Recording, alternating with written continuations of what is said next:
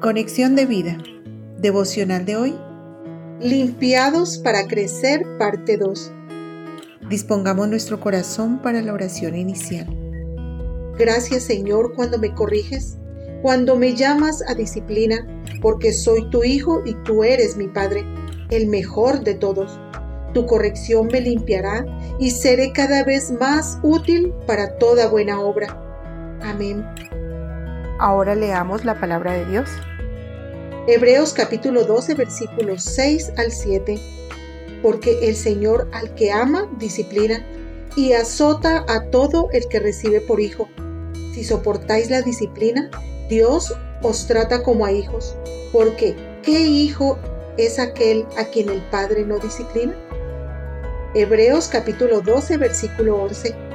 Es verdad que ninguna disciplina al presente parece ser causa de gozo, sino de tristeza, pero después da fruto apacible de justicia a los que en ella han sido ejercitados. La reflexión de hoy nos dice, ¿creerías que alguien que te ama lo demuestra corrigiéndote?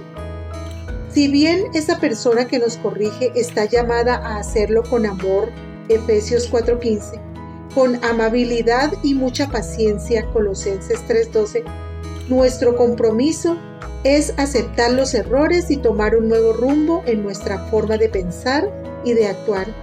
Así nos disciplina Dios, nos llama a través de otros hermanos y líderes de la iglesia, pero también usa las circunstancias difíciles para ajustar cuentas con nosotros, pero lo hace con todo amor, paciencia y sabiduría.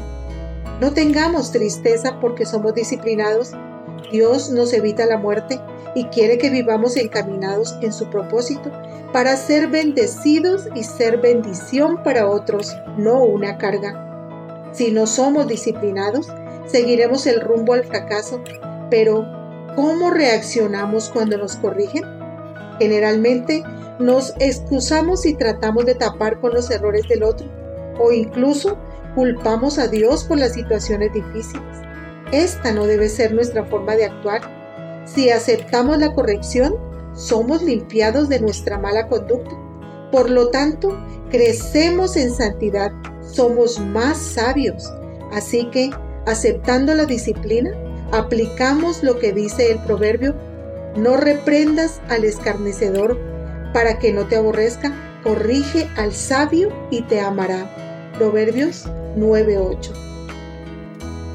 Visítanos en www conexiondevida.org. Descarga nuestras aplicaciones móviles y síguenos en nuestras redes sociales.